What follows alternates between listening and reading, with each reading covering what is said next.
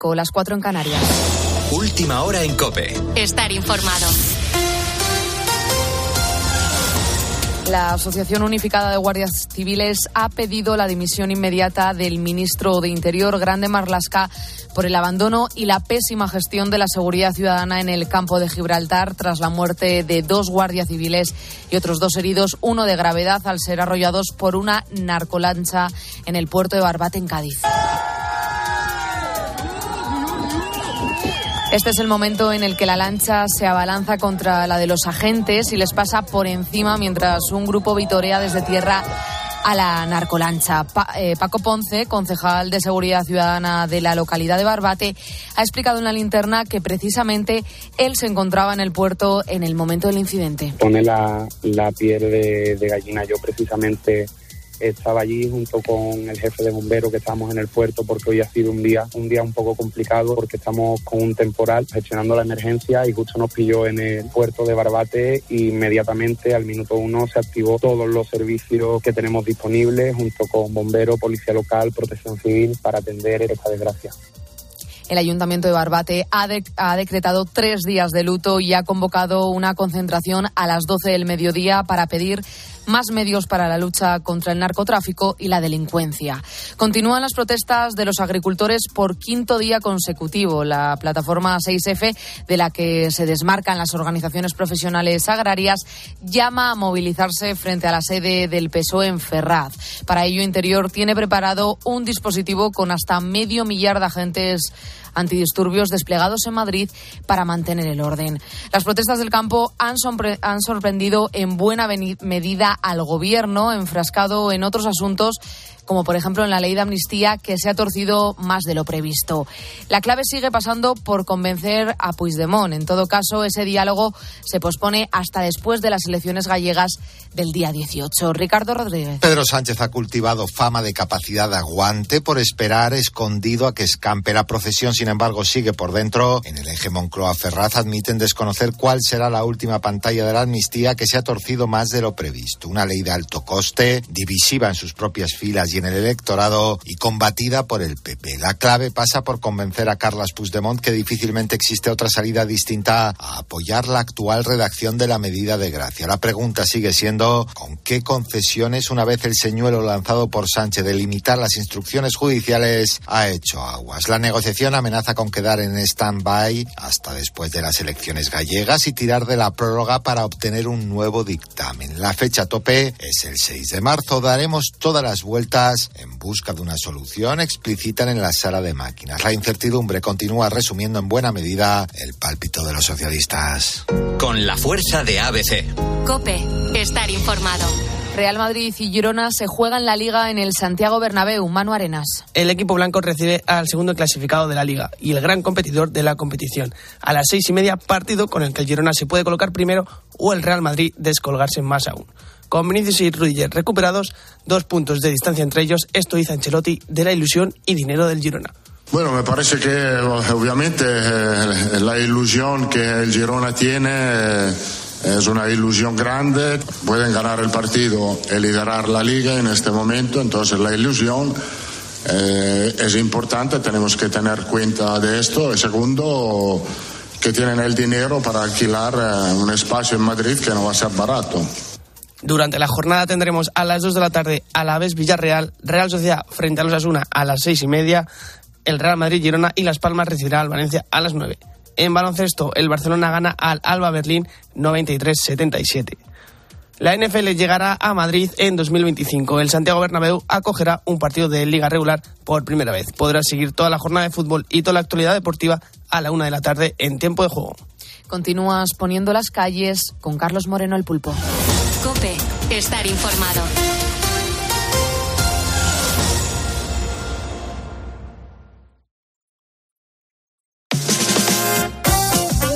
Escuchas Poniendo las calles. Con Carlos Moreno, el pulpo. Cope, estar informado. Somos la sociedad de la información y esto hay que reconocerlo porque nos llegan noticias que están relacionadas pues con todos los ámbitos a través de los medios y las redes de manera masiva. Y claro, esto puede llegar a ser perjudicial, de eso no hay duda. Bueno, pues en el caso de temas sanitarios, hay que tener un, cuidado extremo. Tanto es así que a veces es la propia comunidad científica la que está alertando sobre datos que no son correctos. Mira, resulta que la Sociedad Española de Patología Digestiva y la Asociación Española de Neurogastroenterología y Motilidad han elaborado un documento sobre el SIBO. La doctora Carolina eh, Maragela es la coautora de este artículo. Ella es la secretaria general de la Sociedad Española de Patología Digestiva y también es médico adjunto del servicio de aparato digestivo del Hospital Valdebrón de Barcelona. Es decir, una eminencia más que se suma a este programa de Poniendo las Calles. Y además, eh, yo le agradezco mucho que nos atienda a estas horas. Eh, doctora, ¿cómo está? Muy buenos días. Pues bien, buenas noches a todos. Bueno, buenos días, buenas noches. Eh, doctora, hemos recibido la noticia de este artículo y lo que tengo claro es que mm, era necesario contar a la sociedad, a todos los ponedores, las indicaciones correctas ante afecciones digestivas que tan, tan graves, ¿no? Porque claro, no todos los problemas que surgen eh, son fruto de enfermedades serias, pero claro, percibo cierta obsesión con esos temas, sobre todo en las redes sociales. Y leo y escucho demasiado la palabra SIBO, eh, S-I-B-O. Eh, por favor, ¿qué es lo que viene a significar? Vale, yo quizás empezando por la primera parte de tu comentario, sí que diría que es cierto que muchas personas tienen síntomas digestivos ah, y de ahí el interés ¿no? En, el aparato digestivo y de ahí este boom que ha habido en, redes sociales hablando del, del SIBO. El SIBO lo que es es la presencia o el crecimiento de bacterias en el intestino delgado, que es, eh, que es una parte de nuestro aparato digestivo donde no tienen que haber bacterias o muy pocas, a diferencia de la parte final o, que llamamos colon, donde sí que hay la famosa microbiota y ahí tenemos que tener muchas bacterias. Pero cuando hay bacterias en el intestino delgado es lo que llamamos SIBO. Perfecto. Claro, eh, esto es una afección que requiere, em, digo yo, de un, de un, diagnóstico, porque claro, no todo el mundo que acusa el problema en ese sentido padece excesivo, ¿no? Exactamente, y, de ahí viene un poco el problema y, la iniciativa de, nuestra sociedad en, crear este documento y otras sociedades y otros especialistas que están hablando ahora del tema, ¿no? Ah, el SIBO puede ser causa de síntomas digestivos, pero yo diría que es en una minoría de los pacientes que tienen problemas digestivos. Claro, eh, es que estoy pensando, eh, Carolina, que claro, este es un trabajo que han, que han redactado ustedes. Mm, me da la impresión de, que es una especie de tirón de oreja social. Porque claro, aparte de, que para llegar al diagnóstico certero se requieren mm, unas pruebas y, la atención médica adecuada, los españoles es verdad que comemos cada vez peor y, yo no sé si le parece que estamos tratando muy mal a nuestro sistema digestivo. Sí, o sea, exactamente. Ah, hay muchas causas para tener síntomas digestivos. Has mencionado la alimentación, yo diría que también el estrés, el ritmo de, vida que llevamos. Y ah, por algún motivo que quizás no es fácil de comprender, ah, el, el, SIBO ha salido como si fuera la causa de, de todo, ¿no? bueno, uno de los motivos que, que, probablemente sea la causa de esto es que es que ha aparecido un test para, mm. para diagnosticar el, el SIBO y es un test que está ampliamente disponible en muchos laboratorios, es decir, es muy fácil que una persona incluso se autopida este test para, para SIBO y por desgracia es un test que es, yo diría que malo directamente en el sentido de que es muy, muy poco específico y sensible para, para este trastorno. Claro, eh, si nos centramos en el documento, eh, que es un artículo serio, con, con, una base científica, que ha sido además creado por, por profesionales formados y expertos, sí que me gustaría saber qué recomendaciones aparecen en él. ¿Qué destacaría, por ejemplo? Vale, las recomendaciones son, son varias, pero, pero yo diría que la, la fundamental es que ah, el test que ahora está este que comentaba disponible para diagnosticar el SIBO debe ser indicado y interpretado por un especialista en, en, aparato digestivo, porque la, interpretación del resultado es compleja y, y, la indicación del test también debe estar mm, muy bien pensada y, y solamente se debe hacer en, determinado tipo de pacientes, no en cualquier persona que tiene síntomas digestivos. Ahora son las 5 y 20 de la, de la mañana, doctora, las 4 y 20 en Canarias, estamos haciendo radio en directo en la cadena COPE para los ponedores que ahora mismo nos están escuchando, que, son los que luego van a seguir escuchando a, Carlos Herrera, ¿qué, síntomas son los que pueden darnos una pista de que, bueno, de que algo no va bien en nuestro sistema digestivo? Lo digo más que nada para que acudan a un médico especialista. Sí, o sea, los síntomas del SIBO mm, son mm, lo que médicamente llamamos muy inespecíficos, ¿no? Es decir, que, que, pueden ser pues síntomas que pueden tener muchas personas, que es hinchazón abdominal, diarreas, mm, náuseas, varias molestias digestivas, pero uh, eso no quiere decir 100% que tengan SIBO. Pero sí que si una persona tiene este tipo de molestias, sobre todo si son crónicas y continuadas, debe consultar con un médico especialista en aparato digestivo. Mm. Una vez, por ejemplo, que se realizan esas pruebas y se obtienen los resultados y, sale que, sí, que, confirman que, que ahí está el SIBO, que lo padece, eh, a partir de entonces, ¿cuál es el tratamiento, doctora?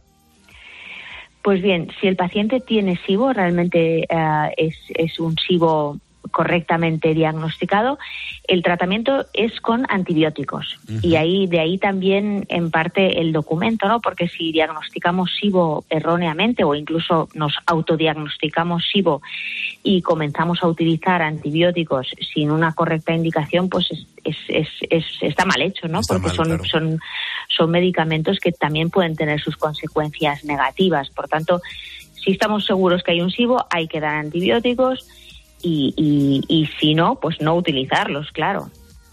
Es que claro, según estoy escuchándole, doctora, eh, estoy alucinando un poco. Lo digo más que nada porque ustedes, los especialistas, asumen el autodiagnóstico y, ya no solo eso, ¿no? sino que, eh, eh, que se automedica y estamos tratando un tema de salud. Claro, mm, que tenía que estar yo creo que en manos de médicos únicamente. A partir de entonces, claro, ¿dónde comienzan los errores de, de los pacientes en este sentido, doctora? Yo, yo intento siempre no culpabilizar a los pacientes, ¿no? Porque creo que al final son personas que se encuentran mal y, buscan, pues, una solución o, o una causa, ¿no? Pero sí que es cierto que, por ejemplo, en, en, concreto el test del SIBO, pues se ha hecho ya ampliamente disponible en, en, en muchos laboratorios y se puede solicitar prácticamente sin la petición de un médico. Es decir, que es, es, muy fácil que se haga este test, un test muy sencillo en aliento, requiere mm. soplar en unas bolsas después de tomar un, sustrato y este test se indica incluso por personas que no son médicos o, como decía, por el, por el propio paciente. Claro, por supuesto, y tiene todo el sentido, pero claro, yo, yo lo comento por el acceso que tenemos eh, tan fácil a través de Internet a, todo tipo de información que no es fiable. Eh, claro, es que esto es un, como un escaparate en el, en el tema de la salud que abre muchas puertas erróneas, sobre todo, como dice usted, a personas que lo único que quieren es curarse, que, que se encuentran mal y que buscan soluciones del modo que sea. Hombre, yo creo que eso es lícito y también es entendible, pero claro, por eso precisamente insistimos en acudir a los profesionales y, tenemos la suerte de que ahora mismo esté poniendo las calles con nosotros. Sí, totalmente. Yo primero lo que pediría, porque no podemos evitar que las personas busquemos, y casi me autoincluyo, ¿no? Buscamos en Internet, ¿no? Para informarnos de cualquier cosa y es normal que, que se busque información médica. Pero hay webs fiables y aquí incluso ya indico la web de la Sociedad Española y de su, de su, eh, de la Federación Española de Aparato Digestivo tiene información fiable que han escrito médicos y es información seria. Yo creo que el problema empieza cuando ya nos vamos a las redes, mm, están hablando personas que, que, no, que no tienen ningún tipo de conocimiento científico y, las personas se creen lo que dicen a pies juntillas. Esto es lo que es para mí alucinante, ¿no? O sea, que es ir a buscar fuentes fiables, en Internet si se quiere y si no, pues idealmente hablar con un especialista en persona, claro. Bueno, yo tengo a mi alrededor, doctora, un, montón de personas que han dejado de lado el gluten, ¿eh? eh el gluten y muchos el azúcar. Yo, por ejemplo, llevo un año sin tomar eh, azúcar en el café con leche y, pensaba que eso no lo iba a poder conseguir y no tomo nada de azúcar cuando me pido un café con leche o un café solo, ¿no? Ya, he hecho, ya soy un valiente. Pero claro, hay mucha gente que sin ninguna base, simplemente porque algún día ha comprobado que le sentó mejor algo en concreto, eh, han decidido eso, se quitan el gluten, el azúcar. A esas personas, que, ¿qué le decimos o qué nos dice? esto es un, estas dietas restrictivas son un boom, ¿no? Yo creo que la causa vuelve a estar también en, las redes sociales.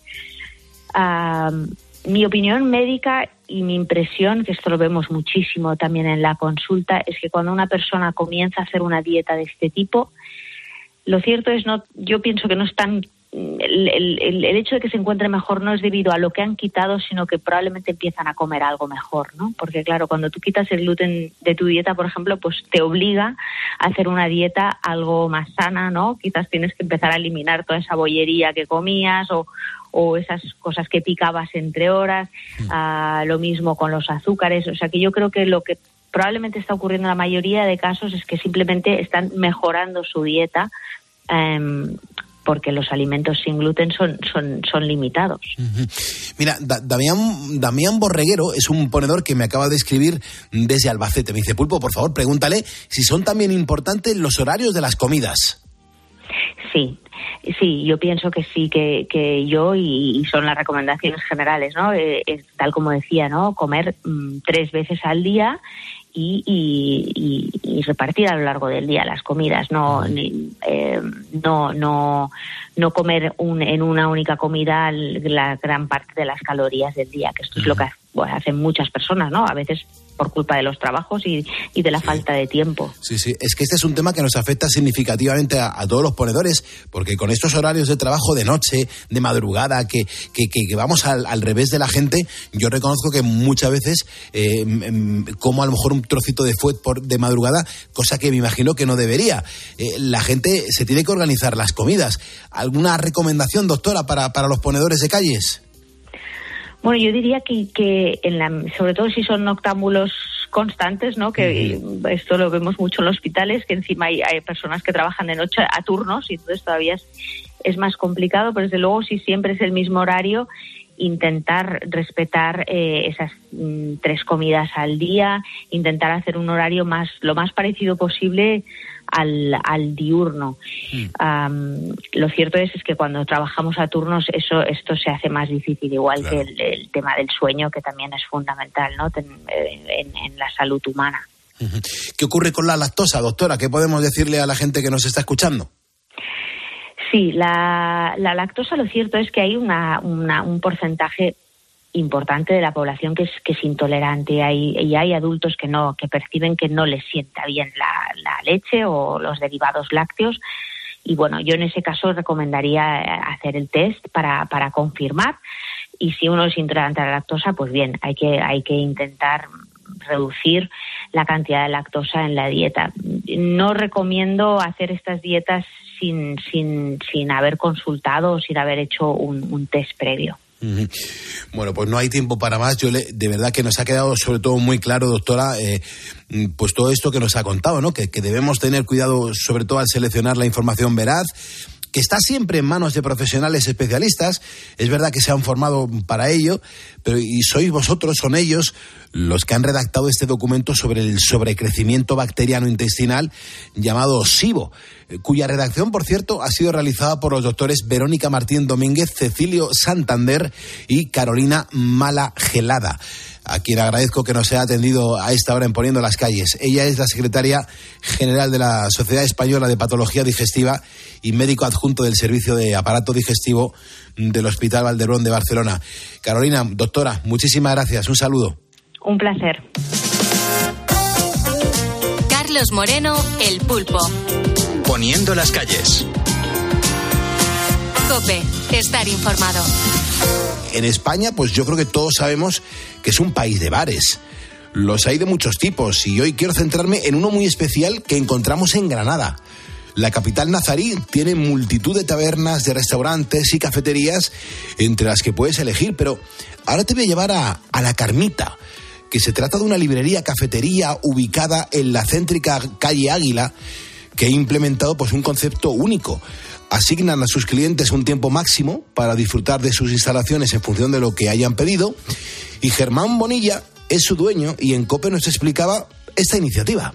Pero que sí, consiste prácticamente en eso. Es un ticket según basado en el tiempo, eh, en el tiempo en que ordenas, pues se te da un tiempo y, y, tú lo usas como quieras. Lo diferente es que no, no es violento, es decir, normalmente cuando estás en una cafetería, es verdad que no te dan un tiempo, pero ¿cuántas veces te interrumpe el camarero para decirte si te trae otra copa? ¿Quieres un vaso de agua? Te mira. Pues me parece buena idea, ¿eh? que eviten así que algunos clientes se tiren allí todo el día con un café y chupando wifi. Yo no he estado, pero hablando con Germán y viendo las cientos de fotos que encontramos en internet del local, pues nos hemos hecho una idea. La verdad es que el bar es eh, chulo, es amplio, tiene un sofá con una mesita, eh, en otro lado tiene una mesa redonda con dos sillas, eh, otro un poquito más grande y, ahí pues entran más personas y también tiene una pared en la que se aprecia una librería enorme, que además está llena de libros que puedes coger. Cuando entras, pues da la sensación de que lo estás haciendo en el salón de tu casa. Y claro, Germán lo tenía claro, crear un ambiente tan hogareño tiene sus riesgos. Hoy está muy de moda esto de, o suena mucho esto de que en toda relación hay que poner límites. Y acá, una relación cliente-negocio, también tenemos que poner límites. Claro, es que en Carmita mm, se ofrecen tapas culturales, ya que ponen a disposición de sus clientes, a cambio de la consumición, libros gratuitos, juegos de mesa, conexión a Internet y enchufes para conectar el teléfono, la tablet o el portátil si es necesario. Bueno, pues con esta amplitud de servicios, no es que mm, ha quedado más remedio en establecer este sistema de límite de tiempo, porque ya sabes lo que se dice de das la mano y te cogen el brazo. Vamos, que había muchos clientes que llegaban a pasarse en el bar con un café hasta las hasta ocho horas seguidas. Teníamos muchos clientes tóxicos. Eh, teníamos profesores que venían a dar clase acá y, por ejemplo, el profesor o la profesora eh, se tomaba un café, pero atendía tres alumnos, una hora cada alumno, y ningún alumno pedía nada. Entonces él sacaba dinero de tres alumnos y nosotros solo vendíamos un café en una mesa donde habían estado cuatro personas en tres horas. Y pasaba también con algunos psicólogos. Entonces, estoy hablando de casos puntuales.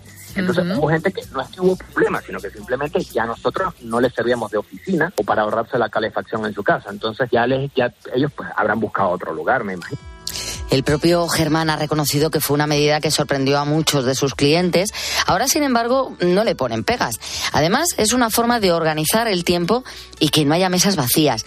Pero mira cómo avisan a los clientes cuando ya han agotado su tiempo como te decía en principio, no lo hacemos de forma violenta. Incluso a la persona no le decimos ni siquiera que está el ticket. En cada mesa hay un cartel que explica que existe un ticket y lo ponemos junto al café, junto a la cerveza y nos vamos. O sea, que no es, la mayoría de la gente se va antes de que se le acabe el tiempo. O sea, no es algo que te, que te presionamos. Cuando se va acabando el tiempo, si nosotros estamos desocupados y vemos la necesidad de aplicarlo, nos acercamos cuando una vez, normalmente damos 5 o 10 minutos de, tiempo después que se acaba. Si la persona no ha pedido nada, digamos, voluntariamente nos acercamos y le llevamos el menú y le decimos, mira, tienes 5, 10, 15 minutos para pedir algo nuevamente y si no, bueno, también te puedes retirar, que sin problema, no estás obligado a pedir nada yo, vamos, me está surgiendo una pregunta. Yo no sé si esta medida es legal o no lo es. No sé, Germán, por ejemplo, ha explicado que su espacio es reducido, solamente tiene 11 mesas y siempre están muy llenos. Pero es que, claro, cuando empezaron, la gente se quedaba mucho rato con solo una consumición y al final no era rentable.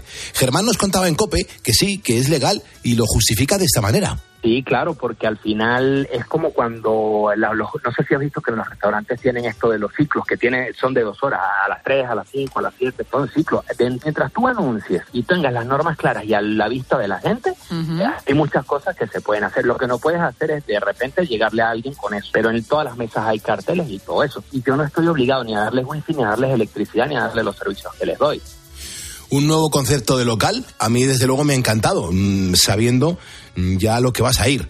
Al final, si uno se organiza bien, se puede conseguir que sea rentable para el cliente y también para el dueño. Escuchas Poniendo las calles. Con Carlos Moreno, El Pulpo. Cope, estar informado. Síguenos en Twitter en arroba cope y en facebook.com barra cope. Una historia. Protagonista. Sensibilidad. Y expósito. La historia de Lidia Martínez y Estrella Rivera es de las que nos encanta compartir. Estrella sufre parálisis cerebral. Juntas, Estrella y Lidia han conseguido superar retos importantes. Por ejemplo, estudiar. Estrella está estudiando un grado superior de administración. Escucha a Ángel Expósito en la linterna de Cope, de lunes a viernes desde las 7 de la tarde. Escuchas Poniendo las calles. Con Carlos Moreno, El Pulpo. Cope, estar informado. Y vamos a escuchar esta historia porque es... Eh, joder. Va a ser duro, pero va a ser bonito. Porque cuando te pones delante de un micrófono, es verdad que sabes que que vas a tener la oportunidad de conocer a personas de todo tipo. Aquí nos pasan poniendo las calles todos los días. Y, y cuanta más gente y más especiales seáis, mejor que mejor. Aquí conocemos gente que, que a través de sus experiencias, pues mm, te van a contar historias que por uno u otro motivo, pues van a ser importantes en tu carrera. Y especialmente en tu vida. Bueno, pues hoy reconozco que tengo un montón de emociones encontradas. Así te lo digo. Virginia Froilán del Valle, muy buenos días. Buenos días, Pulpo. Gracias por estar aquí con nosotros en este estudio. Gracias por el esfuerzo. Y gracias también, Virginia, por el libro Mamá, eres el amor de mi vida. Siempre a tu lado. El duelo por la muerte de un hijo. Y te voy a ser muy sincero. Leer el libro, te juro, que me ha provocado momentos de mucho dolor y también momentos de mucha paz. En, esta entrevista, mi compromiso es que te encuentres muy bien y que si algo prefieres no contarlo, me dices, Pulpo, mmm, pasamos a lo siguiente, por favor, si te parece. Sobre todo para que los ponedores se sitúen, porque nos tenemos que trasladar al día en el que todo cambió en tu vida, que fue ese puñetero 24 de marzo de 2018. Cuéntanos a todos los ponedores, cuéntanos por favor qué es lo que sucedió ese día. El 24 de marzo de 2018, eh, mi familia decidió pasar un día en, en el Parque del Retiro, eh, en Madrid.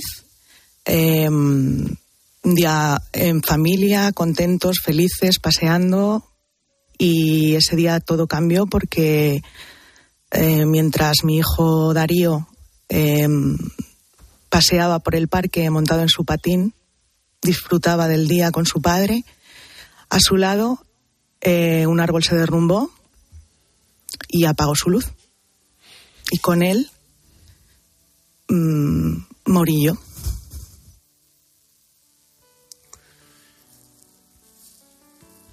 El libro tiene muchos momentos que, que duelen porque has sabido transmitir con gran sinceridad todo lo que has vivido tú y tu familia desde el fatal accidente. Pero yo creo que es un texto que, que invita a la vida. Y esto es súper bonito, ¿eh? Porque está cargado de amor y también de esperanza. Aquí lo digo mucho, Virginia, la palabra esperanza me da la vida. Me gustaría, si es posible, que contaras a los ponedores qué recuerdas de esos primeros momentos. ¿Qué pensabas? ¿Cómo te empezabas a sentir?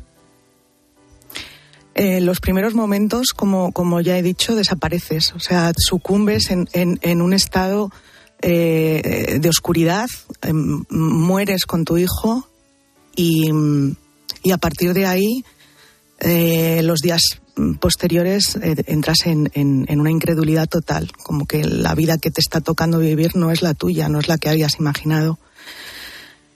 Entonces el, el, relato y lo que quise plasmar en el libro desde un primer momento fue, y, y, arranca de ahí, es ese estado en el que nos encontramos muy solos. A partir de ahí, como dices, es un libro de amor, es una trayectoria. Tuve la necesidad de poner en orden todo lo que me ocurrió desde ese momento, desde ese 24 de marzo, sobre todo porque quería no solo poner mi vivencia, sino que me ha servido de terapia personal porque yo no podía seguir evadiendo el dolor. Era tan profundo y era tan fuerte que necesitaba poner orden, necesitaba luchar contra él. Y mi manera de hacerlo ha sido mediante la escritura. Fíjate, te, te, quería decir eso precisamente, ¿no? Que, que, que en torno a, a, toda la terapia, si es que se puede llamar así al proceso que has pasado para llegar a este momento, mm, yo no sé si, si te has dado cuenta de, de, de, cuánto te ha ayudado plasmar las emociones, mm, plasmar el relato, todo lo acontecido en, en este libro. Te ayuda porque mm, sientes eh, el sufrimiento en su máxima potencia, o sea, es como... Mm que nada en la vida te prepara para vivir una situación así. Entonces, la vía de escape que yo encontré, que puede haber muchas. Para mí fue la escritura, porque realmente los primeros meses no fui persona. Mm, pero llega un día que, que decidí qué hacer con mi dolor. Decidí emprender una lucha muy difícil, muy dura, con muchos retrocesos. Yo recuerdo que daba un paso adelante o creía haber dado un paso adelante y daba 20 para atrás. Y escribir me ayudó a ir poniendo en orden y ver que poquito a poco iba avanzando. Em, Virginia, e- escribes que la niebla, que la niebla se apodera de tus pensamientos, que se rompen todos los esquemas, que dejas de sentirte viva. Mm. Yo no sé en qué momento tu mente encuentra un- una mínima paz para empezar a vivir. Eh, ¿En, en qué momento decides volver a, a recomponer todo lo que se ha llevado por delante el tsunami, como, como te comentó tu psicólogo? Tú has dicho que, que renacías. Eso es. Eh, a la hora de... Siempre está la elección. Tú puedes decidir quedarte con ese dolor que te impide hasta respirar, y es lícito también porque en esa situación todo vale, pero también está la elección de querer salir de él. ¿Y cómo se hace? O lo haces de puntillas, ¿no? Con, con, con miedo, o realmente plantas cara a ese dolor y empiezas una lucha una, llena de batallas eh, y lo haces porque decides encontrar una manera de aprender a vivir de nuevo. Porque si bien he dicho que morí con mi hijo, yo morí, pero mi vida no había terminado. Claro. Yo quería encontrarle un sentido. Quería encontrarle un sentido principalmente por mi hijo, porque lo que Darío trajo a mi vida fue un amor inmenso. Y, y también aparece un, con fuerza, en mí por lo menos, la resistencia. O sea, yo me resistía a que me hablaran de mi hijo en términos de pena. Mi hijo fue alegría profunda, viva, sonriente, un niño feliz. Y yo, mm, en mí nació esa resistencia de decir, no puedo convertir a Darío en el causante de que yo esté en esta situación. Y decidí dar el primer paso. Y me miré al espejo y no me reconocí. Y no quería ser esa persona, quería demostrar a mi hijo que el tiempo que me quedase aquí lo iba a aprovechar. Fíjate, mm, de todas formas, Virginia, mm, en el libro dejas claro que el dolor por la muerte de un hijo se siente siempre y siempre te acompaña. Pero lo más importante es que el amor por ese hijo también es eterno. Y esto es maravilloso. Me gustaría saber, Virginia, por favor, si este puede ser el punto de partida para, para no acabar siendo la víctima. Eso es, el, el amor está y cuando avanzas en el duelo te das cuenta de que ha estado siempre. Pasa que no te has eh, eh, aproximado a él. El dolor por un hijo, esté físicamente o no con nosotros, está vivo. Y mm, aunque obviamente Darío físicamente no está aquí, yo amo a mi hijo y le amo con todo mi corazón. Y punto de partida no, es como una recompensa al, al camino que vas eh, recorriendo, ¿no? Y, y te abre el corazón y, y vas reparando y vas sanando heridas muy profundas, porque una situación así es muy profunda. Yo siempre digo que, que mi hijo a lo que me ha lo que me ha ayudado toda esta situación es darle sentido a la vida desde la muerte. La muerte es lo que da sentido a mi vida. Saber que todos, aquí sin excepción, tenemos un tiempo disponible y somos responsables de lo que hacemos con él.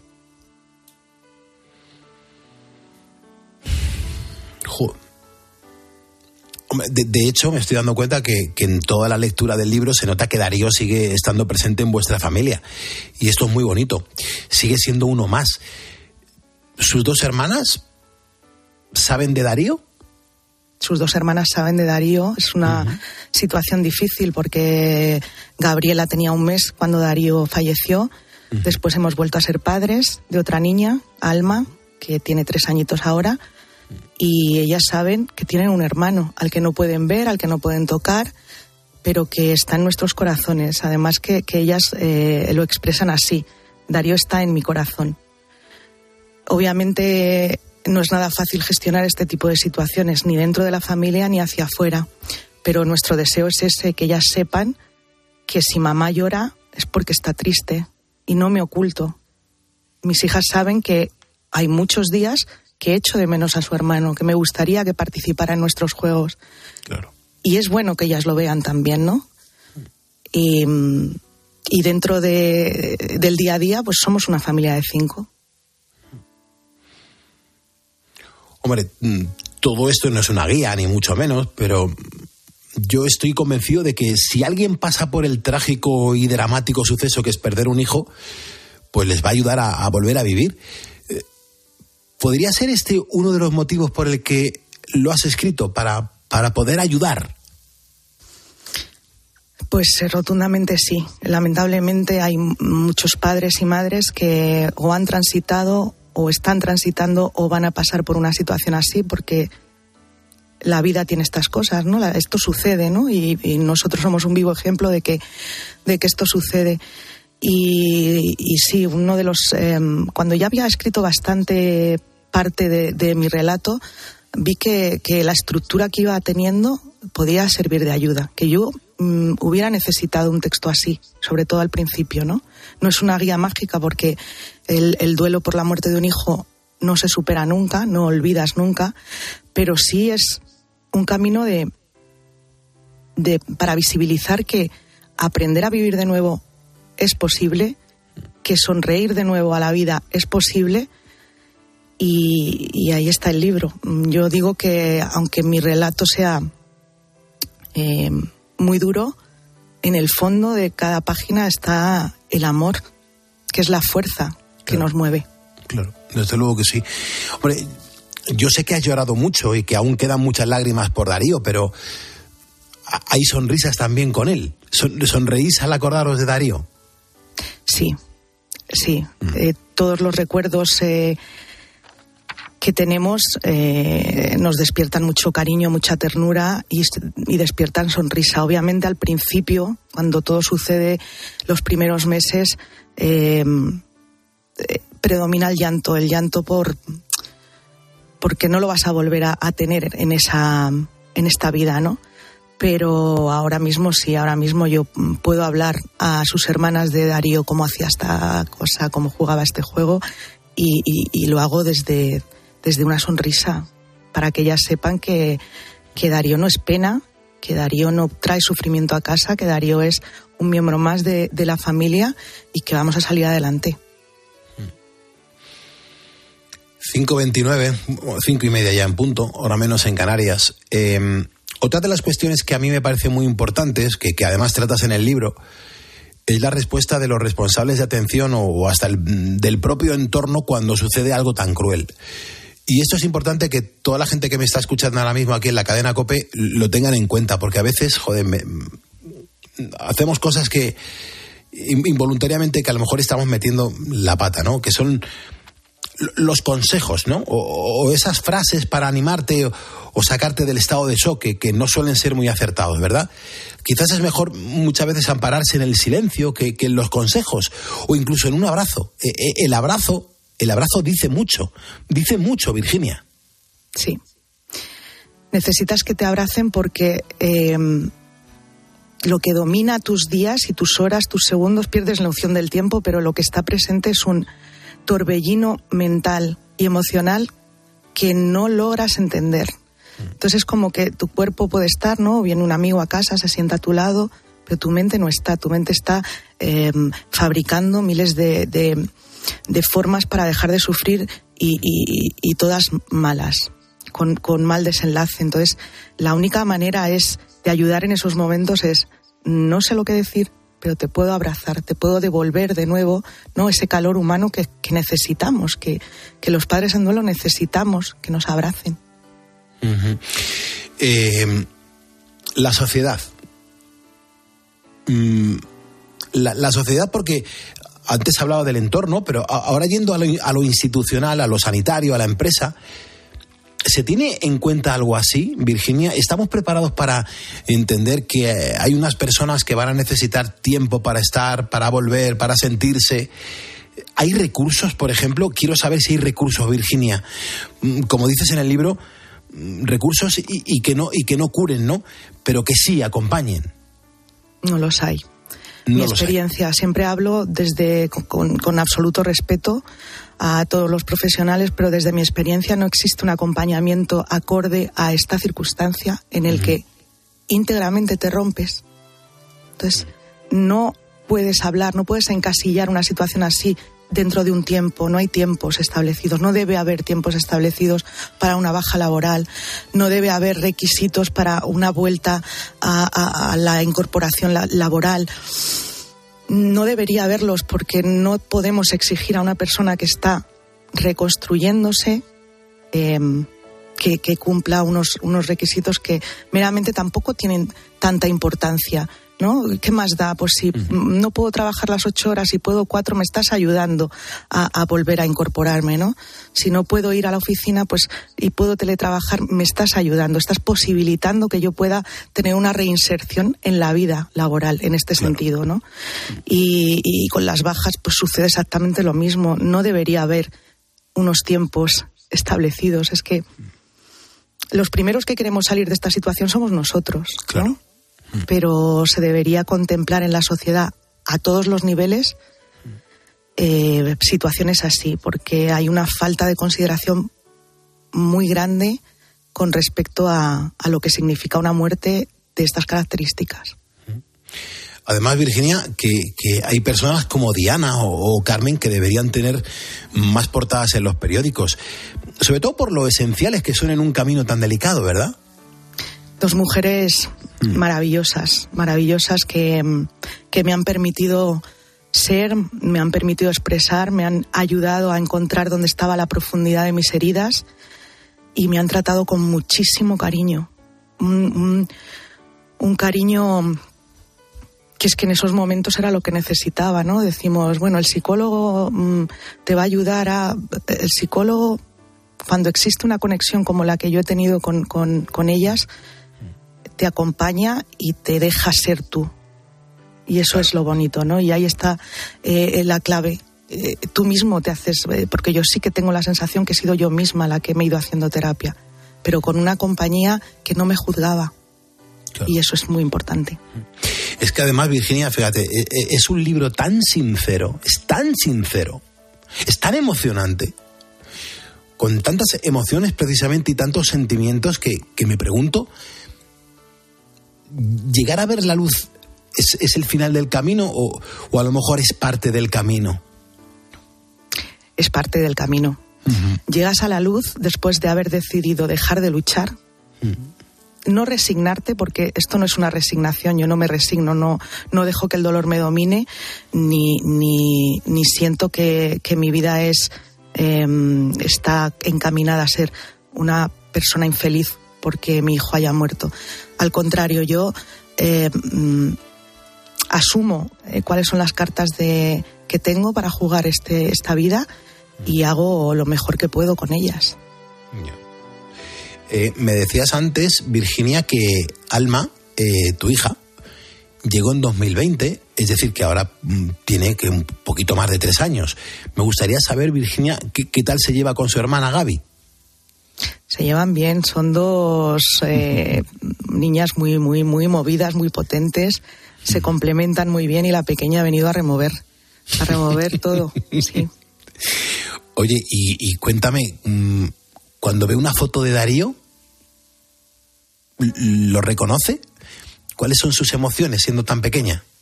La diferencia con, con Gaby es que Alma no ha vivido la, la eh, tristeza más absoluta, ¿no? Ha, llegado en un momento en el que todo estaba muchísimo más calmado y en paz. Y ella mm, habla de Darío, ¿no? A lo mejor cuando, venga, vámonos todos, ¿qué tal? Y Darío, y le da un beso de buenas noches todos los días. se lo da en la manita y se lo pone en el corazón. Gracias de verdad por, por haber compartido con nosotros el testimonio de un renacer. Gracias a un libro tan sincero, mamá, eres el amor de mi vida, siempre a tu lado el duelo por la muerte de un hijo. Y si alguien quiere conocer qué, significa el, amor verdadero, que lea este libro. Se lo recomiendo desde el corazón. Gracias por venir a poner las calles, Virginia. Muchísimas gracias, Pulpo, de todo corazón. Un beso muy fuerte. Carlos Moreno, El Pulpo. Poniendo las calles. Cope, estar informado.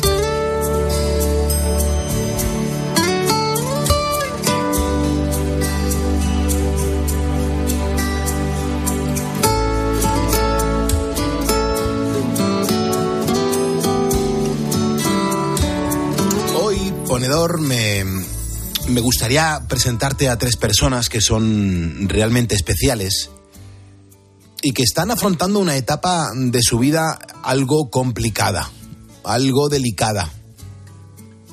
Ahora, por ejemplo, estas tres personas están luchando contra el olvido, contra su propia cabeza que ha borrado sus recuerdos y también contra la fuerza de una enfermedad que por ahora pues no tiene cura. El primero de ellos se llama Antonio Luis. Él no lo sabe, pero a sus 88 años es uno de los personajes más conocidos en las redes sociales. Y todo gracias a su nieto, a Dani, que inmortaliza cada una de las visitas que le hace, por muy dolorosas que sean a veces. Tú eres mi, mi, mi, mi- ¿Quién eres? ¿Quién soy? Es que no lo sé. Yo soy tu nieto. Dime que Soy familia. Somos familia. Joder, claro que es. Yo soy tu nieto. Otro ejemplo más es el de Joaquina García del Moral, de Motril, en Granada, aunque todo el mundo la conoce como Quina. Con 68 años tiene la vitalidad de una niña. Ella era profesora de infantil cuando su cabeza empezó a actuar de forma extraña. Cuando empezó el curso, yo siempre al principio del curso eh, lo que hice fue ponerle el- su cartelito en, la, en los babis, le ponía en las mesas su nombre, su, o sea, todo en su casillero, en su, en su cumpleaños. Pero ese año yo noté que algo estaba pasando. Los carteles no los podía quitar porque mm, no me conocían los nombres de mis niñas. Y Dios santo, ¿y cómo, cómo tardo tanto? ¿Qué me está pasando? Y también está Rosa, que trabajaba como teleoperadora. Tiene ahora 61 años y su historia comenzó cuando empezó a notar dificultad en el habla. No estructuraba bien las frases y le costaba mantener una conversación con cualquier persona. Trabajo durante ocho horas sin parar de hablar y me di cuenta que se me olvidaban las palabras que tenía que decir y no podía seguir hablando con las personas. Me bloqueaba y al rato me acordaba, por lo que empecé con el foniatra y el logopeda. Lo que me hace eh, estar mejor, eh, pero cuando hablo mucho es como si se cruzaran las palabras y la conversación no se entiende bien. Pues en los próximos minutos quiero que me acompañes y conozcas las historias de Antonio Luis, la historia de Quina y también la historia de Rosa. El relato de una vida que en los últimos años ha estado marcada por el olvido, también por la resignación y la dureza del Alzheimer. Mira, para que te hagas una idea, ponedor, actualmente unas 800.000 personas la padecen en España, mientras que cada año se diagnostican unos 40.000 nuevos casos según la Sociedad Española de Neurobiología. Así que hoy nos tenemos que acordar de ellos y hablamos de algunas cuestiones que pueden ayudar a diagnosticar antes pues esta dura enfermedad. Antonio Luis, por ejemplo, tiene 88 años, como contábamos al principio, y un físico envidiable para su edad. Para su edad. Le cuesta algo moverse, pero no tiene miedo a nada y nunca dice que no a un plan con su familia. Lo cierto es que si miramos un poquito más atrás, su día a día era bastante ajetreado. Desde muy joven, a los 16 años, comenzó ya a trabajar en el Banco Central Hispano. Por sus manos pasaban gestiones, mucho dinero y también una gran responsabilidad. Y luego, fuera del trabajo, pues su afición, eh, además de los números, era ir al gimnasio. Pasaba allí muchísimas horas. Lo que más le gustaba era el boxeo y lo practicaba, pero hace ocho años fue cuando su memoria empezó a fallar. ¿Tienes ganas de ver a tu hijo? Yo no, no hay. Sí, tu hijo está ahí. Ah, no está, anda. Es mi padre. ¿Vamos a verle? Sí. Venga. Antonio Luis se encuentra ahora en una residencia de Madrid especializada en Alzheimer. El apoyo de su nieto Dani y su familia ha sido fundamental. Estoy loco, perdido. No. Pierdes la memoria. Loco es una cosa y perder la memoria es otra. Muy diferente, ¿eh? No quiero que pienses eso más. Dani le enseña las cosas que ya no recuerda, aquellas con las que ha matado su tiempo muerto.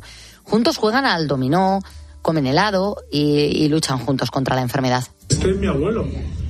Hombre, claro. ¿Qué eres tú? Esto me lo compramos también de pequeño.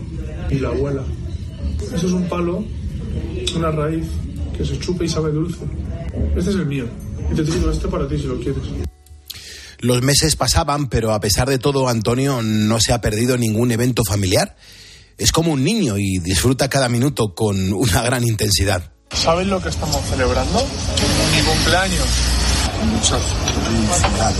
Oh, muchas gracias, abuelo. Si no pudiéramos estar juntos y me dijeran, pide un regalo, yo pediría estar, estar contigo y con mi familia. Entonces este es el mejor regalo. El mejor cumpleaños que puedo tener es este. Lo, lo voy a ver entonces, ¿no? Lo estás viendo. Es difícil no acordarse de Dani, larga barba y brazos llenos de tatuajes. Unos tatuajes en los que se puede ver a Antonio, la palabra memory en su cabeza y un montón de billetes recordando su profesión en el banco. Aún así, dependiendo del día, las conversaciones son un poco más difíciles de llenar. ¿Tú sabes cómo me llamo yo? ¿Sabes cómo me llamo yo? Dani. ¿Cómo? Dani. ¿Dani? Dani. No, no. Dani es mi nombre. ¿Qué? No, ¿qué, ¿cuál es? Da- Daniel. Ah, bueno, porque es Daniel. Daniel. ¿Y el tuyo? Antonio Luis. El mío, Antonio Luis. ¿Te gusta mi nombre? Daniel. Sí. Yo creo que si tengo algún día algún hijo, le voy a poner Antonio Luis también. ¿Te gustaría? Sí. Kina tiene ahora 68 años, pero tiene una voz enérgica y fuerte que transmite calma y vitalidad.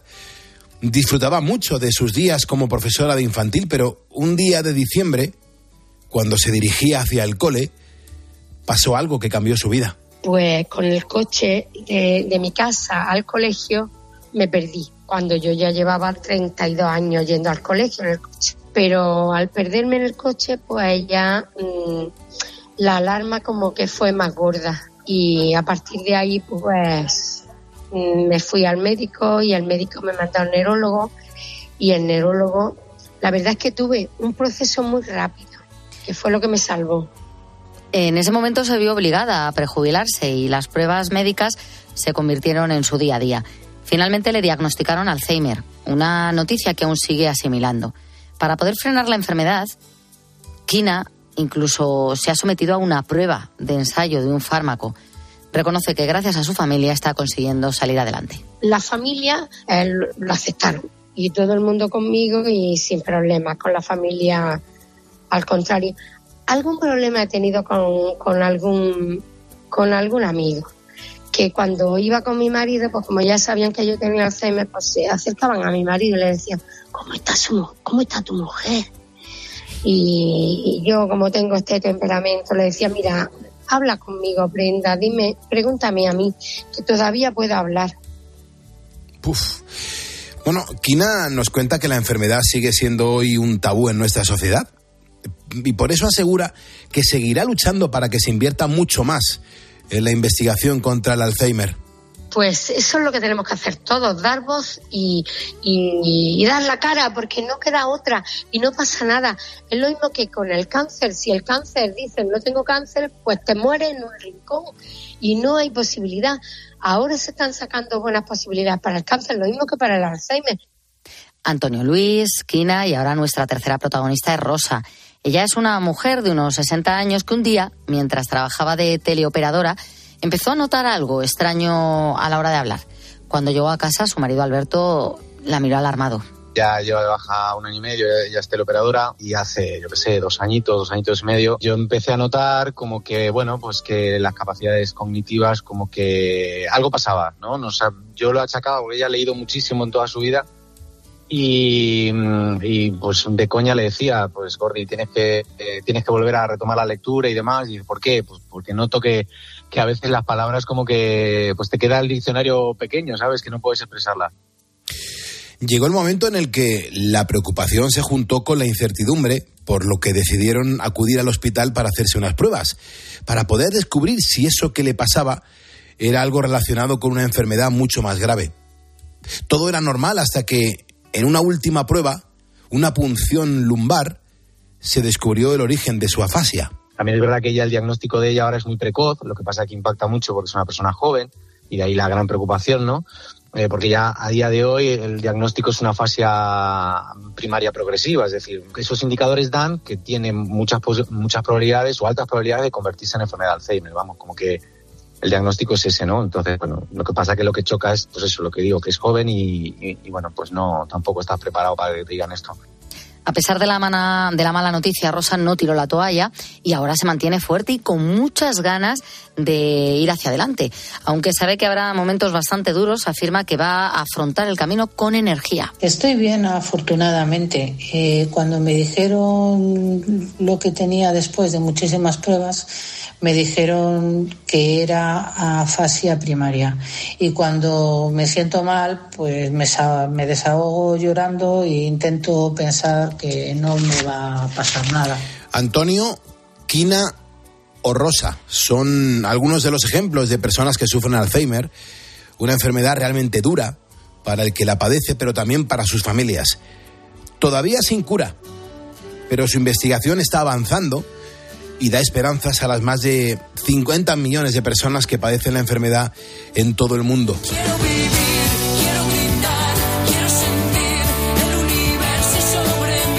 Carlos Moreno, El Pulpo. Poniendo las calles. Cope, estar informado.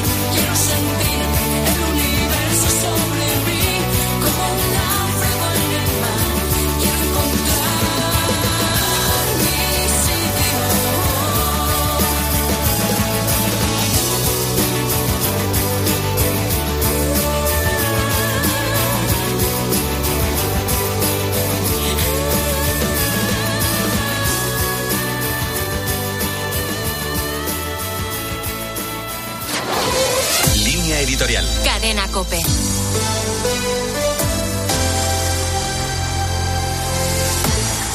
Una semana más, la actualidad política ha estado dominada por la guerra de trincheras para sacar adelante una ley de amnistía que no cuenta con el mínimo consenso. El gobierno, que quiere contentar a Junts, ha vuelto a intentar condicionar las decisiones de jueces y fiscales. Ha apoyado a los fiscales que no consideran pertinente procesar a Puigdemont por un posible delito de terrorismo.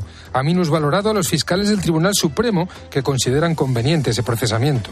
Con la cuestión de la amnistía, la intervención del Poder Ejecutivo en las instituciones y en el sistema judicial ha alcanzado niveles difíciles de soportar para un sistema democrático. La intromisión, aunque en este momento es superlativa, tiene ya un largo recorrido. Los primeros gobiernos de Felipe González, que se presentaron como promotores de la modernización y del cambio, iniciaron una colonización partidista de las instituciones que no ha hecho más que profundizarse. Ya en 1985, por ejemplo, se modificó el sistema de elección de los vocales del Consejo del Poder Judicial. Los nombramientos desde entonces han sido expresión de una partitocracia que se ha extendido a la Fiscalía General del Estado y al Tribunal Constitucional. Hemos llegado a una situación escandalosa. Estamos bastante seguros de lo que va a decir la futura sentencia sobre la amnistía antes de que se haya aprobado la ley. Sabemos incluso cuántos magistrados van a votar a favor y cuántos en contra. Y escuchamos a menudo que la democracia es solo lo que decide el Congreso como expresión de la soberanía nacional.